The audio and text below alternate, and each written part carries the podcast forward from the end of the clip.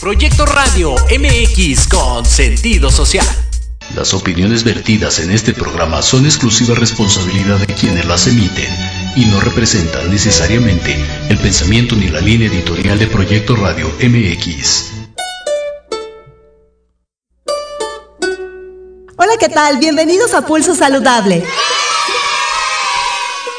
Soy Liliana Noble Alemán. Comenzamos.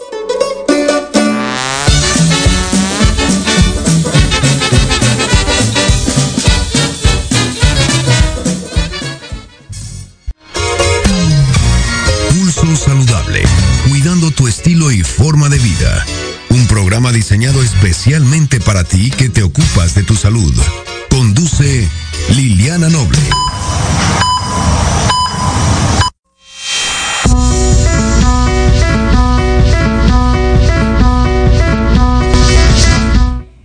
Tarde con 4 minutos, 16 horas con 4 minutos. Muy buenas tardes, tengan todas y todos ustedes. Soy Liliana Noble Alemán y le doy la más cordial bienvenida al pulso saludable del día de hoy. Estamos transmitiendo completamente en vivo desde las instalaciones de Proyecto Radio MX en la zona centro, alcaldía eh, Cuauhtémoc. Somos Cuauhtémoc, ¿verdad? Cuauhtémoc, muy cercanos a Forum Buenavista, por si quieren venir a la zona comercial, pasan a saludarnos aquí a Pulso Saludable y nos traen unas agüitas, algo, ¿no? Porque hace mucho calor. Oigan, hoy tenemos un programa bastante interesante. Vamos a platicar de los beneficios que aporta la salud dejar de fumar o evitar fumar. Eh, trae más beneficios seguir fumando, por supuesto. También sobre la importancia de la nutrición en las niñas y en los niños, cómo, cómo mantener una nutrición ideal y cómo saber si hay alguna forma de darnos cuenta si el pequeño o la pequeña están en un estado de mala nutrición, de malnutrición o de desnutrición. Y también vamos a platicar con una experta sobre el síndrome de Asperger. Esta es una eh, variedad del, del espectro autista y es que se conmemora próximamente el Día Mundial de este síndrome. Así es que todo ello y un poquito más en el día de hoy en Pulso Saludable. Vamos a iniciar la jornada de trabajo de.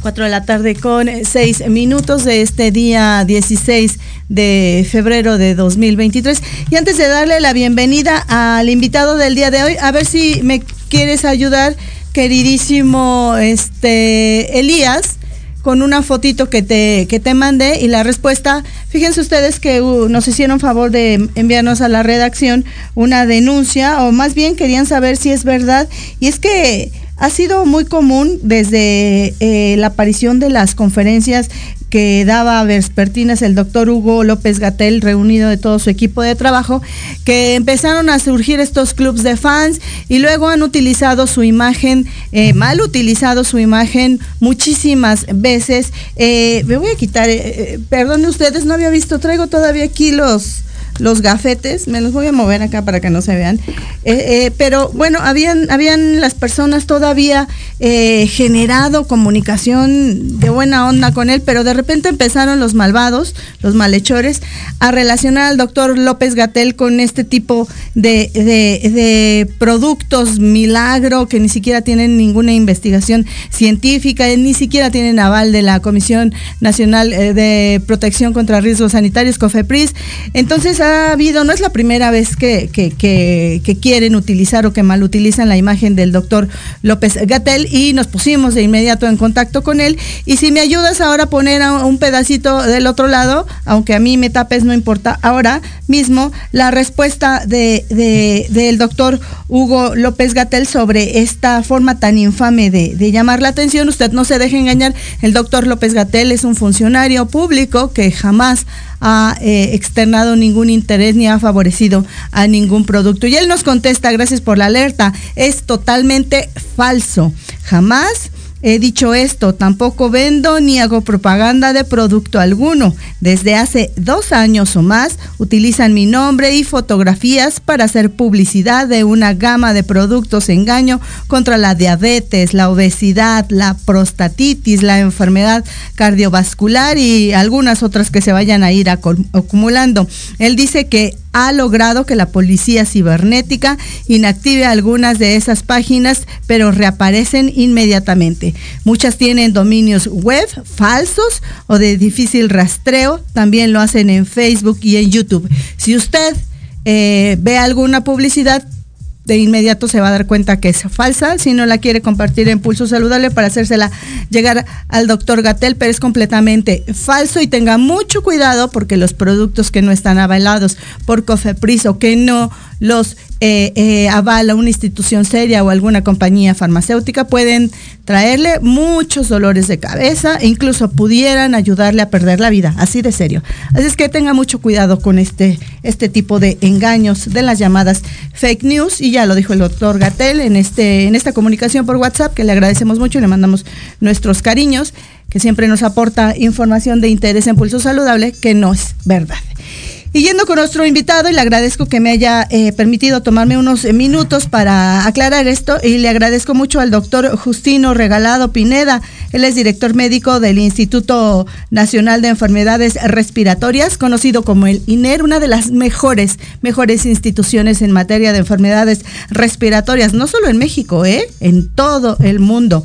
Y vamos a platicar con él sobre los beneficios que aporta a la salud no fumar o dejar de fumar. Él está eh, dentro de los servicios del departamento, o esta información surge de los servicios del departamento de tabaquismo y EPO, que es la enfermedad pulmonar obstructiva crónica. Doctor Justino, gracias por estar con nosotros en Pulso Saludable. Muy buenas tardes. Hola, buenas tardes, gracias por su interés. Gracias, doctor. Pues cuéntenos, por favor, qué es lo que hacen en, en esta institución a favor de, concientizar a las personas a que dejen de fumar o que reduzcan la cantidad de cigarrillos que utilizan al día, etcétera. Me decía el doctor eh, Abelardo Meneses del Instituto Nacional de Cancerología que una persona que fuma alrededor de, de 100 eh, eh, horas acumuladas en un año o más de, de 40 cajetillas ya debe de hacerse un screening para detectar una lesión maligna en los pulmones o en alguna otra zona de, de, estas involucradas eh, al momento de fumar. Cuéntenos, por favor, la interesante labor que ustedes hacen en esta eh, área del tabaco. Bien, bueno, nosotros como, como Instituto Nacional de Salud estamos eh, concentrados en dos áreas en particular relacionadas con el consumo de tabaco, que son la prevención y eh, como usted ya lo ha mencionado, eh, animar a los fumadores a dejar de fumar. La otra parte es de la detección de las enfermedades respiratorias asociadas al consumo de tabaco, particularmente la enfermedad pulmonar obstructiva crónica, también el cáncer pulmonar y algunas otras enfermedades que también están vinculadas con el consumo crónico del tabaco. Eh, también, como ya lo mencionó, eh, pues desde luego que siempre dejar de fumar. Nosotros no estamos eh, a favor de una reducción, sino más bien del abandono total, porque es lo que mejores beneficios ofrece al fumador y en este caso al exfumador. Para, para, los investigadores y los médicos que, que atienden pacientes en el instituto, es muy importante que se reduzca al lo máximo posible el riesgo asociado a dejar de fumar, particularmente en la prevención de estas enfermedades, pero yo iría un poco más allá porque los beneficios de dejar de fumar no solamente previenen las enfermedades respiratorias que tienen la característica de producirse a largo plazo, el cáncer pulmonar, el, eh, el, enfisema pulmonar se producen después de muchos años de haber fumado. Y la cuota de salud del consumo de tabaco concentra sus efectos a mediano plazo sobre las enfermedades cardiovasculares, básicamente eh, hipertensión, infartos al corazón, eh, embolias o hemorragias cerebrales, y eso es lo que ocasiona eh, el costo en salud más grande. Entonces, para nosotros mm, es muy importante que los pacientes no fumen, dejen de fumar lo antes posible por las ventajas que ofrece esto en materia de la prevención de estas enfermedades y otras que no son probablemente eh, tan eh, riesgosas en materia de incrementar la probabilidad de muerte prematura, pero que también tienen una cuota de salud, como son la elevación del colesterol, de los triglicéridos, eh, las alteraciones también eh, de otros órganos, porque pues, al final eh, la nicotina, el tabaco dañan a todo el organismo. Claro. Dígame, doctor, eh, Pineda, ¿cuántos pacientes en un año reciben ustedes con esta eh, eh, intención o con esta decisión ya de comenzar eh, este, este camino hacia la meta de dejar de fumar? Nuestra clínica para dejar de fumar atiende en promedio entre, entre 850 1200 pacientes que se acercan con la intención de dejar de fumar no son muchos. Y aquí yo quiero um, hacer muy enfático, no son muchos porque la adicción a la nicotina es muy fuerte, porque no todos los fumadores eh, que están atrapados en la adicción, eh, pues digamos que pueden vencer esa resistencia de su propia adicción al abandono. Eh, nosotros quisiéramos que desde luego vinieran más pacientes y pues hemos tratado a lo largo de los años de multiplicar los esfuerzos de la clínica tratando de capacitar a muchas otras clínicas a nivel nacional. Eh, pero bueno, yo quiero ser muy enfático que nuestros números son modestos, pero tienen mucho que ver con la potencia con la que la nicotina eh, engancha a los fumadores. Eh, desde luego, cada vez, gracias a la difusión de la labor de ustedes, los comunicadores, más personas se enteran y más personas toman la decisión de intentarlo. Y eh, bueno, aproximadamente le digo entre 850 1200 pacientes por año. Hay años en donde vienen más pacientes, hay años donde acuden menos pacientes. Eh, pero más o menos esos son los números. Y de este universo de pacientes en un año, eh, ¿Cuál es eh, una radiografía? a lo mejor es muy, muy, muy, muy básica. me parece que un año pudiera ser no suficiente cuando llevan a lo mejor 10, 20, ¿no? 30 años fumando. Pero en un año, ¿cuánto avance se va viendo en los, en los, en los pacientes? Y, para ellos es tan, tan complejo como, como muchos lo, lo, han descrito, o es una, es una labor eh, sí compleja, pero que sí se puede al mismo tiempo. Sí se puede, no es fácil. Eh, la, los avances son inmediatos, por eso también es muy importante eh, digamos que promover eh, que las personas fumadoras se animen a dejar de fumar de manera permanente. Los efectos eh, agudos sobre, sobre todo los que están vinculados con el sistema cardiovascular, el aumento del pulso, el aumento de la presión arterial, el aumento de la circulación de hormonas que elevan la presión arterial y, elevan el riesgo de las enfermedades que ya mencionamos, se da de forma eh, vamos a decir que inmediata y se consolida en las primeras semanas, es decir, el pulso se reduce, la presión arterial se normaliza en los primeros meses de haber dejado de fumar. Los riesgos a mayor plazo, por supuesto el del cáncer, se va a equilibrar, que nunca se iguala, eh, aproximadamente a los 10 años de haber dejado de fumar, el riesgo de infarto al corazón se reduce al nivel de un no fumador alrededor de los 5 años, el riesgo de enfermedades cerebrovasculares más o menos en el mismo promedio. Quizá el único que sí no se reduce a cero sea el, de, el vinculado con los diversos tumores asociados al consumo de tabaco, pero sí se acerca, es decir, aunque no se equilibre con el riesgo que tendría una persona que nunca fumó, se acerca a los números o a la tasa con la que estas enfermedades atacan a los no fumadores. Así que siempre va a representar beneficios que son incontables eh, en favor de la salud el hecho de dejar de fumar. Doctor, ¿y quiénes acuden más frecuentemente? ¿Las mujeres o los hombres? ¿Y cuáles son las edades en las que comienzan a, pedir esta ayuda para dejar de fumar? Bueno, acuden particularmente, y eso ha sido por varios años, acuden más las eh, mujeres, pero tampoco es que la proporción sea así apabullante. Vamos, eh, son más mujeres, pero acuden también hombres. Las edades en las que particularmente caracterizan nuestra clínica son personas entre 40 y 60 años. sé que el rango es amplio, pero así es como se comporta. cada vez vienen más personas jóvenes y bueno, ahora no sé si lo va a preguntar, pero ahora con el tema del uso de los vapeadores, donde más chicos incluso menores de edad eh, están atrapados por la adicción a la nicotina, hemos observado también un incremento en el, en el, número de personas jóvenes, pero típicamente son personas entre los 40 y los 60 años. Ahora bien, doctor, de este universo de personas, eh, me imagino que, que los procesos eh, por los que tienen que pasar eh, llevan un protocolo ustedes. ¿Siempre es este igual y, más o menos para que la gente conozca en qué consiste? Es decir, este paciente de recién ingreso llega y qué sigue para él. Bueno, lo, primero es que manifiesten su interés por dejar de fumar. La clínica es una clínica abierta, no necesitan un pase especial, no necesitan un salvoconducto, no necesitan una cita previa. Eh, es un tema de presentarse en los horarios de trabajo de la clínica de lunes a viernes de 8 de la mañana a 4 de la tarde.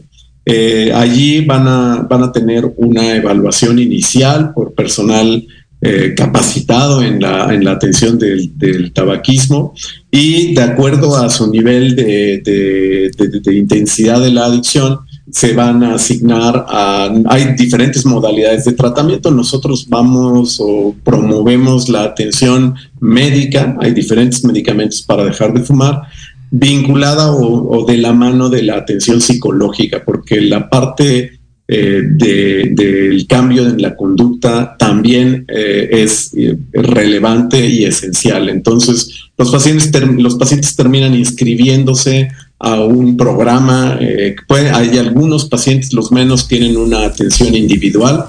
Otros pacientes tienen, la mayoría van a estos grupos para dejar de fumar, que en donde se incluye la evaluación médica, se les hacen diferentes estudios en varias citas donde desde luego se revisa el estado de la salud pulmonar, se revisa el estado del, estructural del sistema respiratorio, se realizan algunas otras pruebas para ver el impacto que puede haber tenido el consumo crónico de tabaco. También se revisan otras ah, alteraciones que son frecuentes, como ya mencionamos, el, tema de los triglicéridos, el colesterol, algunas otras eh, medidas de biometría hemática y química sanguínea de acuerdo a lo, a lo, que se encuentra, se les va dando el tratamiento y en específico para dejar de fumar, pues está, eh, hay varios medicamentos eh, que, se, que se apoyan con el tratamiento psicológico.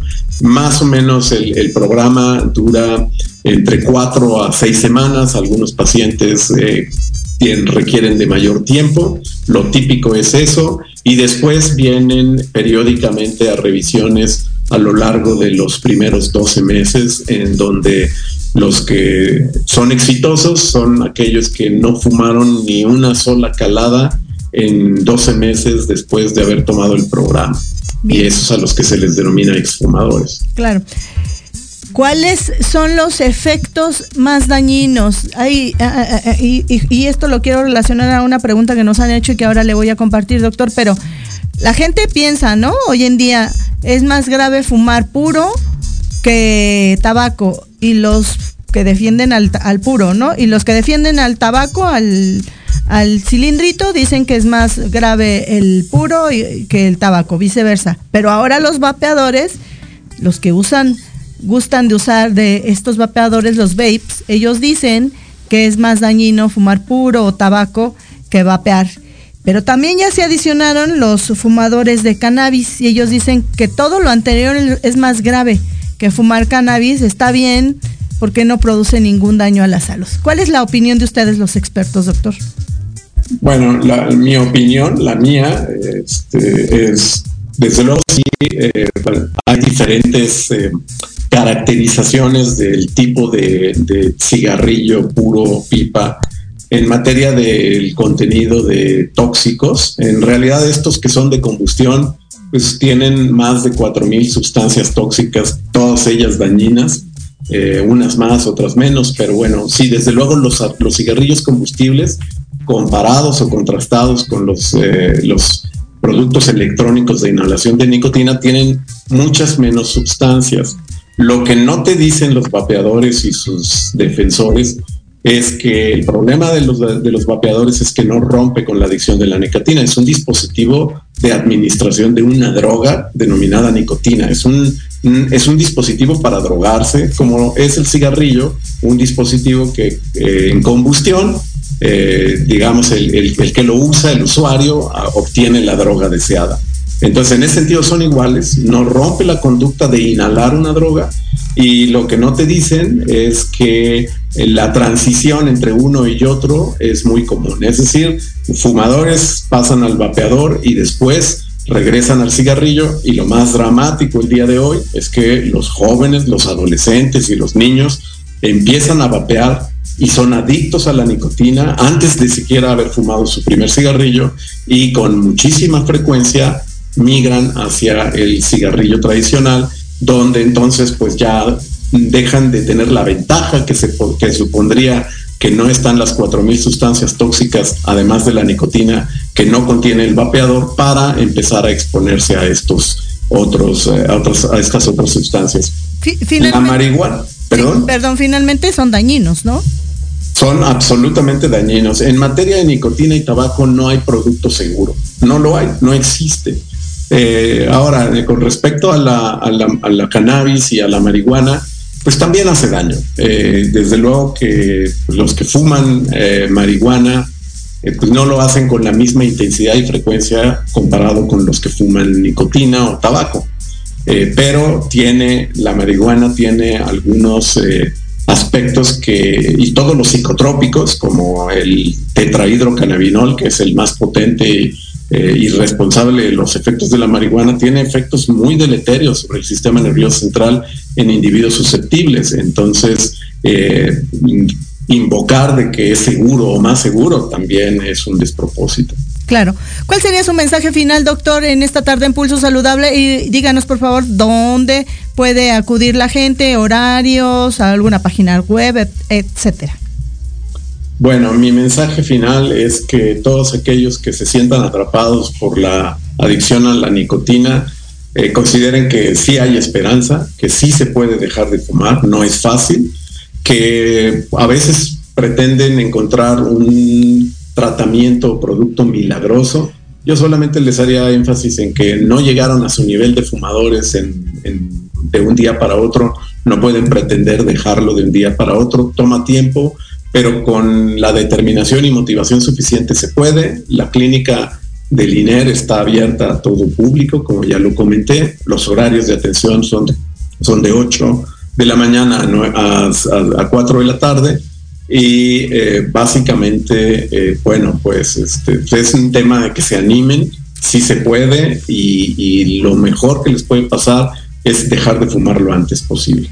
Claro, doctor, hagamos esta, este ejercicio de comunicación cuantas veces usted crea necesario. No importa si hay que repetirlo una vez cada mes, lo que usted decida. Pulso Saludable está disponible para todas y todos ustedes y en Pulso Saludable estamos completamente convencidos de que no estamos a favor de ninguna sustancia que genere adicciones y que perjudique la salud, como puede ser esta nicotina. Gracias, doctor. Le mando un abrazo. Buenas tardes. Gracias. Hasta luego. hasta luego. Ahí la voz del doctor Justino Regalado Pineda. Le decía yo, director médico del Instituto Nacional de Enfermedades Respiratorias, el INERA, ya en la zona de hospitales, puede acudir a esta clínica de atención a los las y los fumadores. Fumar, ni uno solo produce ningún beneficio a la salud. 4 de la tarde con 27 minutos este 16 de febrero de 2023, la temperatura 25 grados centígrados, pausa, vengo.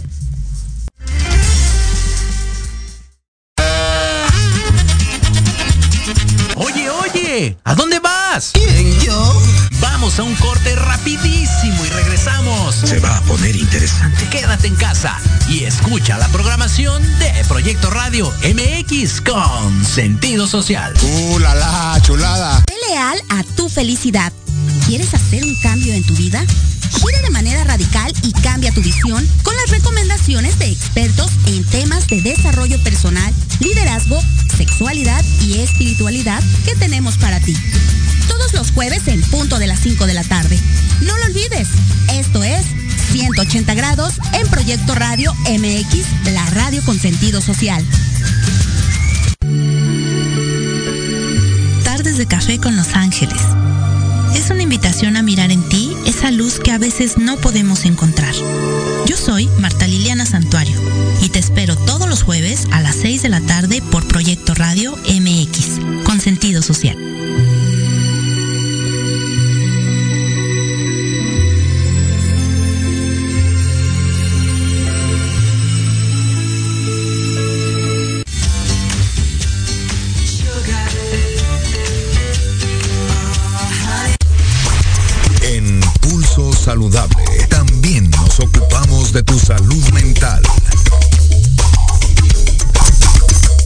4 de la tarde con 29 minutos este día 16 de febrero de 2023, la temperatura 27 grados centígrados. Y en el marco del Día eh, Mundial o Internacional de la conmemoración de, de el síndrome de Asperger, decidimos platicar hoy con nuestra experta de una vez cada tres semanas y hoy toca eh, el turno con la doctora Josefa Cavazos Olivo. Ella es psiquiatra y psiquiatra infantil y de la adolescencia. También es maestra en estudios avanzados en niños y familias, adscrita al Hospital Psiquiátrico Infantil, doctor Juan N. Navarro, y vamos a platicar con ella sobre el síndrome de Asperger que forma parte de este espectro autista. Dígame si estoy bien, doctora. Gracias por estar con nosotros en Pulso Saludable. Muy buenas tardes. Hola, muy buenas tardes, Liliana. Un gusto estar y compartir contigo y con ustedes la audiencia. Gracias por escucharnos. Cuéntenos, por favor, qué es este síndrome de Asperger y por qué es tan importante tenerlo en cuenta, conocer de él, para poder encontrar eventualmente ayudarles a ustedes, ¿no? Los papás, las mamás, los familiares o las mises en la escuela poder eh, detectar o, darse cuenta de estos focos rojos que pudieran ser de utilidad para un diagnóstico temprano y un tratamiento que haga una calidad de vida y una productividad importante en estos niños que a veces se les llaman genios, ¿no? Claro, sí, claro que sí, eh, Liliana. Mira, el síndrome de Asperger es una condición del neurodesarrollo, es decir, se, presenta desde los primeros años de la vida. Actualmente se clasifica dentro de eh, los trastornos del espectro autista, como tú bien decías, pero en estas ah, personas con síndrome de Asperger no existe alteraciones en el, en el lenguaje hablado o discapacidad intelectual. Incluso la mayoría tiene una inteligencia promedio, pero incluso algunas personas con síndrome de Asperger tienen una inteligencia arriba de lo esperado, normal brillante o brillante. Lo que sí es que existe alteración en el funcionamiento social y en sus eh, actividades, en, en, lo que a ellos les interesa, intereses restringidos. Son eh, niños, niñas y adolescentes que muchas veces crecen sintiéndose muy solos porque no tienen estas habilidades para poder leer al otro. Y esta se llama ah, habilidad para el lenguaje pragmático, es, es la habilidad para yo poder leer lo que hay entre líneas y lo que me quiere decir el otro. También es frecuente que las personas con síndrome de Asperger tengan alteración en el reconocimiento de sus propias emociones o de las emociones de los demás, es decir, en esta capacidad de empatía, de ponerme en el lugar del otro.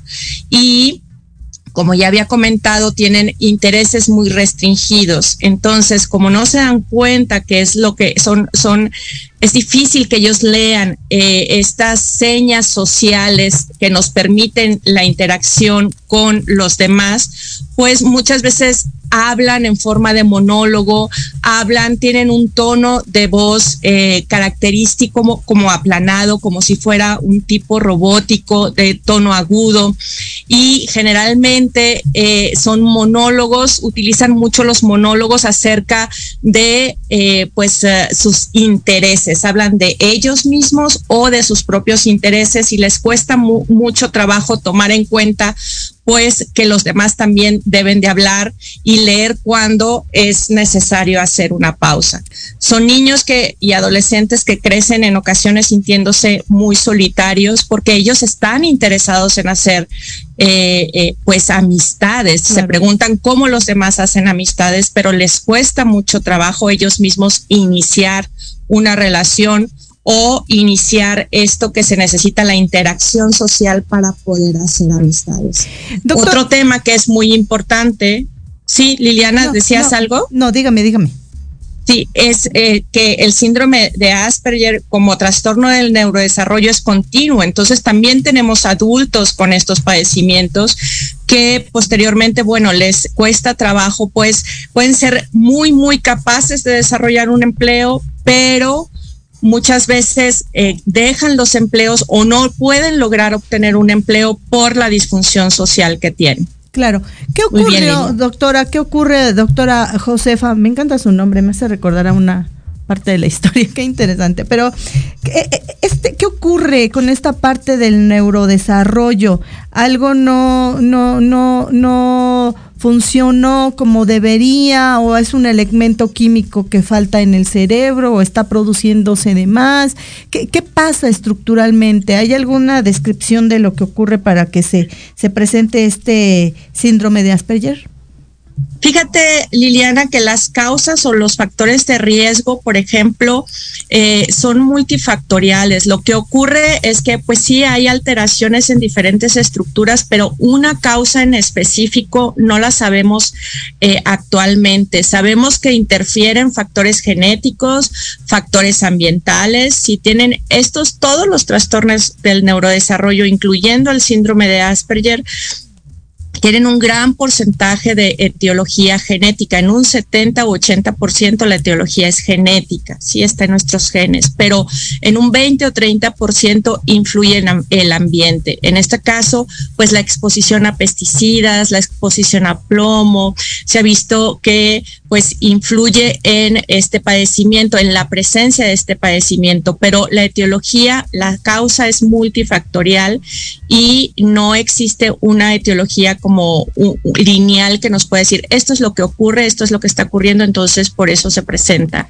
el síndrome de Asperger. Y si tiene esta eh, etiología genética tan, tan, tan importante, tan preponderante, se puede pensar que también es eh, eh, generacional, que se va a transmitir de una generación a otra en este núcleo familiar, o, son aislados los, los casos en estos núcleos familiares.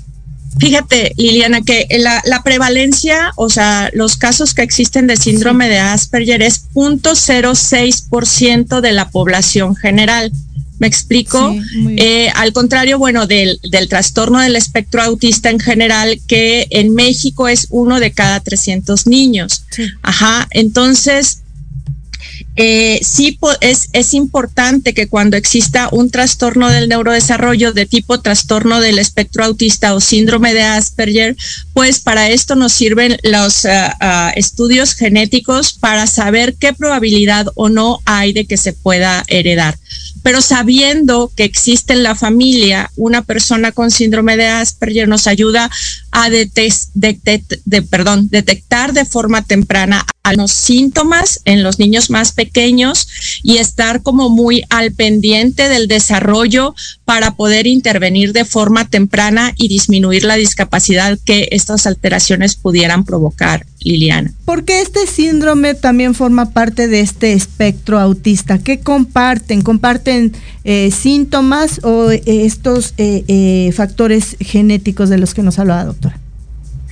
Ambos, Liliana. y comparten estos, estos síntomas de alteración en la comunicación pragmática, sí, y los intereses restrictivos. Sin embargo, en el trastorno de síndrome, el, el trastorno este, de Asperger, el síndrome de Asperger, perdón, eh, no existe discapacidad intelectual o discapacidad en el desarrollo del lenguaje, ni el lenguaje receptivo, o sea, lo que entendemos, ni en el lenguaje hablado, que es una de las características principales de los demás, pues, condiciones del trastorno del espectro autista, Liliana. Bien.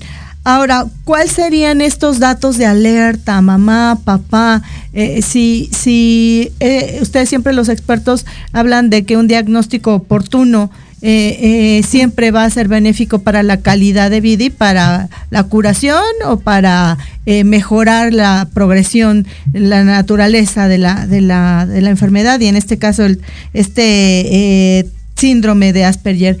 ¿Qué tendrían que tomar en cuenta mamá, papá, la maestra, etcétera, los hermanitos, algo? Me, parece muy claro complejo, que sí. ¿no? Claro que sí, Liliana. O sea, los síntomas tempranos que podemos observar es alteración en la atención conjunta. O sea, el niño no es capaz de eh, que le interese mostrarle a su cuidador primario, a su mamá o a su papá o a alguno de los cuidadores primarios en lo que está interesado. Sí, esta interacción social este, voltear a ver a un objeto, voltear a ver a la persona que se quiere o al cuidador primario y hacer lo que vea al mismo objeto. Ellos tienen alteraciones en esto. hay alteraciones en el síndrome de Asperger específicamente. Eh, se han descrito muchas alteraciones a nivel motor, así como para gatear o para caminar o para hacer la pinza con los deditos cuando juntan los dedos en la escritura. Sí, entonces estos son síntomas tempranos. La sonrisa social, cuando un niño generalmente a los tres meses de edad ya se ríe contigo. Y eh, en el síndrome de Asperger, y otros trastornos del espectro autista no hay esta sonrisa social o hay un ah, retraso en la sonrisa social. También vemos claramente, bueno, o sea, es eh, específicamente en el síndrome de Asperger, sí va a haber un desarrollo del lenguaje, pero no va a haber un desarrollo del lenguaje pragmático, del lenguaje social. Entonces, en las maestras, cuando tengamos a un niño que le cueste mucho trabajo relacionarse con otros, un niño que tenga intereses limitados, un niño que presente, por ejemplo, que no entienda las emociones de los otros y que tenga que tener rutinas muy específicas porque si no se nos desorganiza, creo que es bien importante identificar estos síntomas y poderlos eh, eh, mandar a evaluación para descartar que se esté presentando un trastorno como el, síndrome de Asperger o un otro trastorno del espectro autista. Claro. Y finalmente, eh, doctora, eh, ¿cuál sería el seguimiento? ¿Cómo es? Ah, la parte del diagnóstico, ahí en, la institución en donde usted está, eh, son ustedes expertos reconocidos a nivel nacional y, en, y, en, otras partes del mundo. ¿Qué, qué hacen? Sí, aquí en el Hospital Psiquiátrico Infantil, doctor Juan N. Navarro, pues hacemos evaluaciones, la evaluación es clínica y también nos ayudamos de instrumentos estandarizados, validados en México, eh, para hacer los diagnósticos y la intervención es dependiendo de cada niño, de la discapacidad que tenga cada niño o de la alteración en el desarrollo que tenga cada niño, se da eh, la atención. La base de la atención es eh, la, la terapia, ¿sí? Entre más pequeños se ha visto que eh, sea la intervención en los niños con trastorno del espectro autista, tiene un mayor beneficio para el desarrollo. Entonces, eh, hacemos terapia, terapia de lenguaje, terapia de socialización, intervenciones sensoriales. Entonces, finalmente, el tratamiento debe de ser individualizado dependiendo de las necesidades en ese momento y de acuerdo a la etapa del desarrollo de cada niño en particular. Doctora, regáleme antes de irse una respuesta para Marta Alicia Moreno. Ella pregunta que cómo ayudar a este tipo de niños para que se integren con sus compañeros en el jardín de niños. Fíjate, Liliana, que es bien importante la educación, la educación de los padres, sí, la, psicoeducación de los padres respecto al padecimiento y la educación de los maestros y de los demás padres de familia que integran pues la comunidad escolar para que pueda existir una integración de estos pequeñitos y de estos jóvenes a el ambiente escolar, porque eso hace la diferencia. Incluso se ha visto en algunos estudios que mejora el pronóstico eh, de forma independiente. si el niño puede desarrollarse bien en la escuela, puede, este, es un factor de buen pronóstico para su edad adulta y para la mejoría de sus síntomas. Entonces, es bien importante que nosotros como personal de salud mental demos psicoeducación tanto a los padres como a los maestros para la detección y eh, la tolerancia, si sepamos que todos somos distintos, todos somos diferentes, entonces cada uno tiene las características propias y debemos de ser inclusivos. Pero para esto, pues tenemos que hacer una, hacer una gran labor de educación este, con todo el personal. Muy bien. Para la inclusión. ¿Cuál sería su mensaje final, doctora, en esta tarde en Pulso Saludable? Pues justo esto, que recordemos que, eh, eh, que todos somos eh, distintos. Mm, ya no lo escuchamos. Le recordamos a la gente que estamos platicando con... El lugar es que como que se mueve, ¿sabes? Ver algunos, eh, los síntomas eh, de cada, pues de, en este caso, del síndrome de Asperger, preguntarnos si existe alguna alteración y en dado caso mandarlos a solicitar ayuda o evaluación. En, eh, en em, antes, mucho antes de etiquetar o, de, de, de discriminar, es importante incluir, aceptar y pues ayudar a esta población. Muy bien. Doctora, le agradezco enormemente su participación esta tarde en Pulso Saludable. Le mandamos un abrazo y un beso. Cuídese. Gracias. Un abrazo, Liliana. Hasta luego. Gracias, hasta luego. Ahí la voz de la doctora Gracias Josefa Cavazos Olivo, ella psiquiatra y psiquiatra infantil y de la adolescencia maestra en estudios avanzados en niños y familias y adscrita al Hospital Psiquiátrico Infantil, doctor Juan N. Navarro, quien nos habló de este síndrome de Asperger. 4 de la tarde con 44 minutos, ya llegó Lupita, quién sabe de dónde andaba hace dos días, que no la vimos, pero lo, lo importante es que está reluciendo de contenta. Pausa, vengo. En Proyecto Radio MX, tu opinión es importante. Envíanos un mensaje de voz vía WhatsApp al 55 64 18 82 80 con tu nombre y lugar de donde nos escuchas. Recuerda 55 64 18 82 80. Ahora te toca hablar a ti.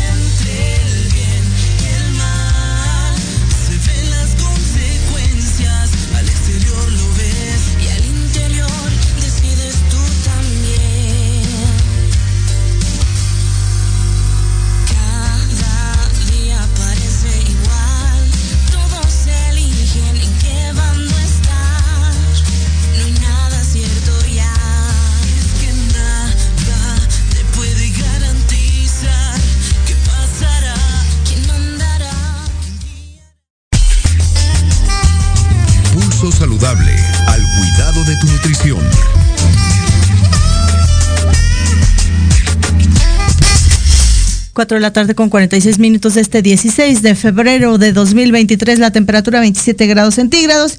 Y ya está también pendiente con nosotros el doctor eh, Oscar Quintero. Él es director médico en Abbott, médico gastroenterólogo y nutriólogo pediatra por la Universidad Nacional Autónoma de México. Le voy a platicar un poco de la trayectoria profesional de este experto antes de, de comenzar uh, la charla con él. Él cuenta con una especialización en atención hospitalaria y ambulatoria investigación y docencia por la Fundación La Cardio, también eh, ubicada allá en Bogotá, en Colombia. La Cardio es un complejo hospitalario acreditado por la Joint Commission International y catalogado como el mejor hospital de Colombia y tercero de Latinoamérica. Es profesor de pediatría en la Universidad del Rosario. Fue presidente del Colegio Colombiano de Gastroenterología y Hepatología y Nutrición Pediátrica. Es miembro de la Sociedad Colombiana de Pediatría y de la Asociación Colombiana de Nutrición Clínica. Y vamos a platicar con él sobre el impacto y el enfoque global de una malnutrición o mala nutrición en las niñas y los niños. Doctor eh, Quintero, gracias por estar con nosotros en Pulso Saludable. Muy buenas tardes. Hola, muy buenas tardes Liliana. Un placer saludarte y a todos los amigos de Pulso Saludable. Pasero. Así les dicen ustedes, ¿no? Parceros. Así es, así es, tal cual, parceros. Me, tocó visitar su, su, país allá, Bogotá, qué bonito es. Qué frío, pero qué bonito es. pues eh, mi casa es tu casa. Ay, muchas gracias. Oiga, doctor, y cuéntenos, por favor, qué interesante. Eh, a lo mejor pareciera ya un, cliché, ¿no? Algo ya establecido, ya muy revisado, ya tal vez eh, conocido o entendido, pero sigue siendo un tema de suma importancia. La mala nutrición, la malnutrición. Y a veces podemos ver un niño eh, regordete, ¿no? Y muy chapeado, pero eso no es un sinónimo de que está bien nutrido o el lado contrario, ¿no? Alguien muy delgadito que, que pensamos logamente, ay, le hacen falta a, a comer más. Y eso también habla de una mala nutrición. Exactamente qué es una mala nutrición. Sí, Lili, tienes toda la razón. Mira, la malnutrición se define en términos generales como un estado inadecuado en la nutrición de nuestros niños. Y como tú bien dices, de repente dejamos de escuchar al doctor. Como desnutrición, sí. pero también tenemos al otro lado el exceso y ese es el sobrepeso y la obesidad. Entonces, el estado nutricional. Fíjate que pasaba algo nosotros en la consulta, mis colegas pediatras siempre me, me, decían, a veces a las abuelitas les parecía muy bueno que ese bebé pequeñito fuera muy cachetón, claro. muy regordete, y resulta que como tú bien dices, eso no es un signo de salud. Es malo tanto la déficit, la deficiencia, como el exceso, y es un problema. Las Américas Claro. De repente no lo escuchamos al doctor. No sé si. Sí. Ah, ahí ya lo escuchamos, doctor, de nueva cuenta. Hola, hola. Creo que no, ¿verdad? De tenemos un poco de, de, de, complicaciones con la comunicación del doctor. Le recuerdo que estamos platicando a través de la plataforma de Zoom con el director médico ENABOT, médico gastroenterólogo y nutriólogo pediatra por la Universidad Nacional Autónoma de México, acerca del impacto y el enfoque global de una malnutrición. Cualquiera de esas dos cosas. Sí, doctor, fíjese que desafortunadamente nos jugó una mala eh, eh, racha de unos segundos. Eh, la plataforma de Zoom y perdimos eh, el contacto con usted eh, y nos estaba explicando lo que decían sus colegas pediatras de, ah, de esto, sí. que, que, y lo que decían las abuelitas, este, estos sí. ambientes obesogénicos en los que hemos vivido y hemos sido engañados porque pensábamos justamente estar regordeto, chapeado, era sinónimo de, de, de, salud o De al, salud. al revés, y resulta que no. Resulta que no, Lili, tal como tú lo dices. Entonces, ahora nos preocupamos por la nutrición en el punto exacto. No solamente en la deficiencia, el niño desnutrido, pequeñito, que no crece bien, sino también del otro lado el exceso, el que está demasiado, tiene mucho peso, sobrepeso y la obesidad, que es un problema que no solamente afecta a nuestro México, sino todos los países de Latinoamérica y además también es un problema a nivel mundial. Claro. ¿Y de qué forma eh, ustedes, los investigadores y los científicos, se han dado cuenta que, impacta globa, globalmente el enfoque que, que, se diseña ¿no? para las políticas públicas, para poder tener recursos dispuestos para, para las coberturas universales en materia de salud que dejan estas malas nutriciones van dejando a su paso complicaciones serias, ¿no? En el caso de la diabetes mellitus, la hipertensión, etcétera, y en el otro caso, eh, la falta de nutrientes eh, es muy sabido, ¿no? Que pronto falta hierro y se vienen las anemias severas, etcétera. ¿Qué, ¿Qué, han revisado ustedes, doctor, al respecto? Mira, Lili, ahí hay, ahí hay dos cosas muy importantes que tú estás mencionando. La primera es que cuando hablamos de deficiencia, lo que estamos es sacrificando el crecimiento adecuado de nuestros niños. Y cuando no hay suficiente hierro, proteína, calorías, y no hay un crecimiento adecuado, ese crecimiento ya muchas veces no se puede recuperar. Y al final los estudios lo que han mostrado es que los niños que no crecen bien, que tienen una, un retraso en su talla, tienen más problemas escolares, tienen más dificultades para alcanzar eh, diferentes niveles educativos, tanto que han seguido los estudios hasta los adultos y se ha mostrado que no tienen buenos trabajos y que, y que digamos, social y económicamente hay un compromiso muy serio. Claro. Y del otro lado, los niños que están en sobrepeso y obesidad son los niños que cuando llegan adultos tienen más problemas de lo que se llama de lo que se llaman las enfermedades crónicas no transmisibles. Hipertensión, diabetes, estas enfermedades, sobre todo los problemas cardiovasculares, que son hoy por hoy la primera causa de enfermedad y de muerte en todo el mundo. Entonces, fíjate que tenemos dos lados del problema y lo que se ha estudiado, lo que nos muestran todas las políticas de la Organización Mundial de la Salud y los datos, es que con una buena nutrición, con unos buenos hábitos en general de la vida, hacer actividad física, dormir bien, comer bien, se pueden controlar todos esos problemas. Claro. ¿Y, qué es lo que está aportando ahora mismo la empresa para la que usted trabaja? He tenido la oportunidad de, charlar con muchos de, ustedes, los expertos, y tienen eh, fórmulas muy interesantes, enriquecidas, que no solamente hacen la engorda del, pequeño, de la pequeña, ¿no? Ustedes Han, revisado eh, puntualmente esta, esta oferta de productos que, tienen en su catálogo, pero ¿qué más están haciendo al respecto? Sobre todo por la región. Usted seguramente sabe, acá en México tenemos ahora ya aportes, ¿no? Ya no existe el salero en la mesa, es regulatorio, es obligatorio. Los sellos estos de advertencias, ahora esta nueva política pública de eliminación de, de estos eh, productos hipercalóricos o contienen ingredientes críticos que ustedes le llaman a los industrializados, justo la, eliminación de las grasas trans. Pero ¿qué sigue faltando? ¿Qué no nos queda claro a los seres humanos? O a lo mejor no sabemos, ¿no? Por ejemplo, nos pregunta Marta Alicia Moreno que si el desayuno es la comida más importante del día o es un mito, pero yo entendería que si nos enfocamos solo en el desayuno, se nos olvida la comida y la cena, que también son de suma relevancia, y las colaciones, pero también vivimos en una región con pobreza extrema. De acuerdo, de acuerdo. Mira, son dos cosas. La primera, Abbott es una empresa que está en todo el mundo, está en México también. Hay diferentes divisiones y la división a la que yo pertenezco es nutrición. Y tenemos un equipo de investigadores por todo el mundo en el cual se diseñan específicamente productos para atender esas necesidades nutricionales en cualquier momento de la vida y hoy que estamos particularmente hablando de los niños, esas necesidades no solo de calorías, sino también de proteínas, de vitaminas, de minerales en condiciones bien especiales. Entonces, digamos, la investigación nos ayuda que científicamente se puedan diseñar productos que sean adecuados para las condiciones de cada uno de los de, las personas que lo usan, en este caso los, los, niños. Y déjame contestarle a, Marta que hace una pregunta muy interesante. Eh, yo también he escuchado eso desde siempre, que no sé si tú, Lili, has escuchado eso de desayuna como un rey, almuerza, come como un príncipe y cena como, un mendigo.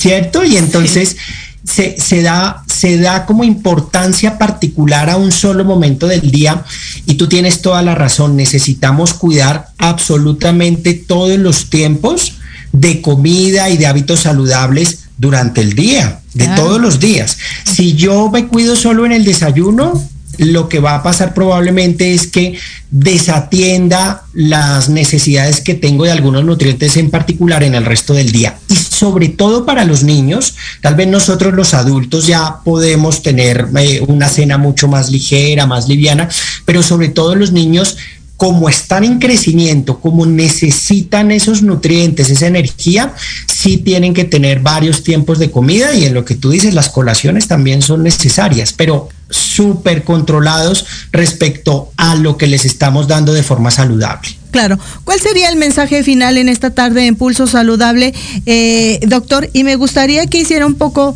de énfasis justo en esta parte de la cena como el mendigo, porque le cuento la historia de una servidora. Yo, por mis, mis historias laborales, tengo que dormir a las 11 de la noche y pararme a las 5 de la mañana.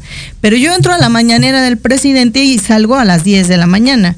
Si yo hiciera mi desayuno como mendiga o no desayunara, ¿cuántas horas de ayuno tendría? Porque hasta las 10 de la mañana tengo, 11 de la mañana, tengo oportunidad de, de degustar algo. No puedo estar comiendo ahí enfrente del presidente. Entonces, hay que tener en cuenta. Estar en la mañanera y. Eh, y quisiera a veces, ¿no? Pero las normas sociales no me lo permiten. Pero seguramente, como yo, hay mucha gente que por sus actividades laborales tiene que hacer ayudos prolongados y no podemos, o el desgaste mental que tienes, no podemos darnos el lujo de no desayunar bien, abundante, no comer abundante, no comer frutas y verduras. Es decir, eh, eh, apostarle a una combinación rica de alimentos en países latinoamericanos en donde lo tenemos todo. Sí, exactamente. Mira, ahí hay una cosa que, que puede ser la respuesta de forma muy general y voy después a algo más particular para cerrar. Mira que en todos los países, en todos los lugares del mundo, la alimentación no solamente tiene un significado nutricional, sino también es un tema social, cultural. Nuestras tortillas no se comen en todos los sitios, nuestras horas para, para desayunar, para almorzar, para comer, no son las mismas en todos los lugares. Si tú vives en el centro de la República, probablemente tengas unos hábitos, unos tiempos y unos alimentos que en particular consumas más. Pero si vives en la costa, probablemente eso cambie. Entonces la alimentación, más allá de lo nutricional, te llena, te junta con tu familia, con tus amigos, es muy importante. Entonces, cuando tú tienes estos horarios distintos y no puedes hacer el desayuno, probablemente tienes que hacer modificaciones siempre cuidando que los tiempos que tienes de ayuno sean controlados.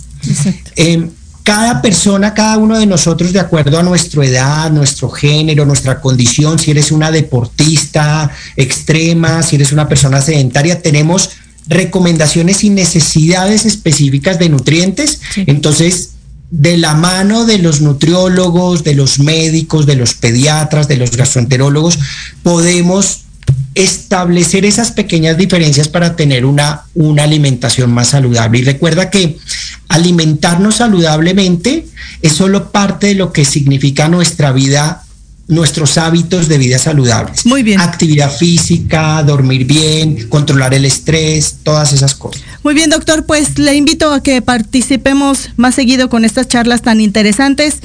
Entre tanto, le dejo un abrazo y mucho éxito. Gracias. Un abrazo para ti y para todos nuestros amigos que nos ven a esta hora. Hasta la próxima. Gracias. Ahí la voz del doctor Oscar Quintero, director médico en Abbott. Cinco de la tarde en punto. Gracias Lupita, gracias Elías, Maricruz, soy Liliana Noble, todavía hay COVID. Cuídese, nos vemos la próxima semana, cuatro de la tarde en punto. Adiós.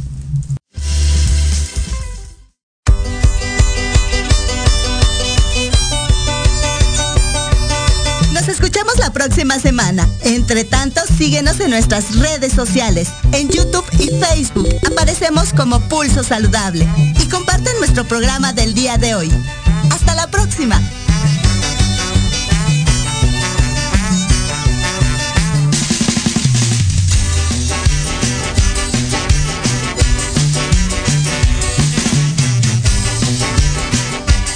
Estás escuchando Proyecto Radio MX con sentido social.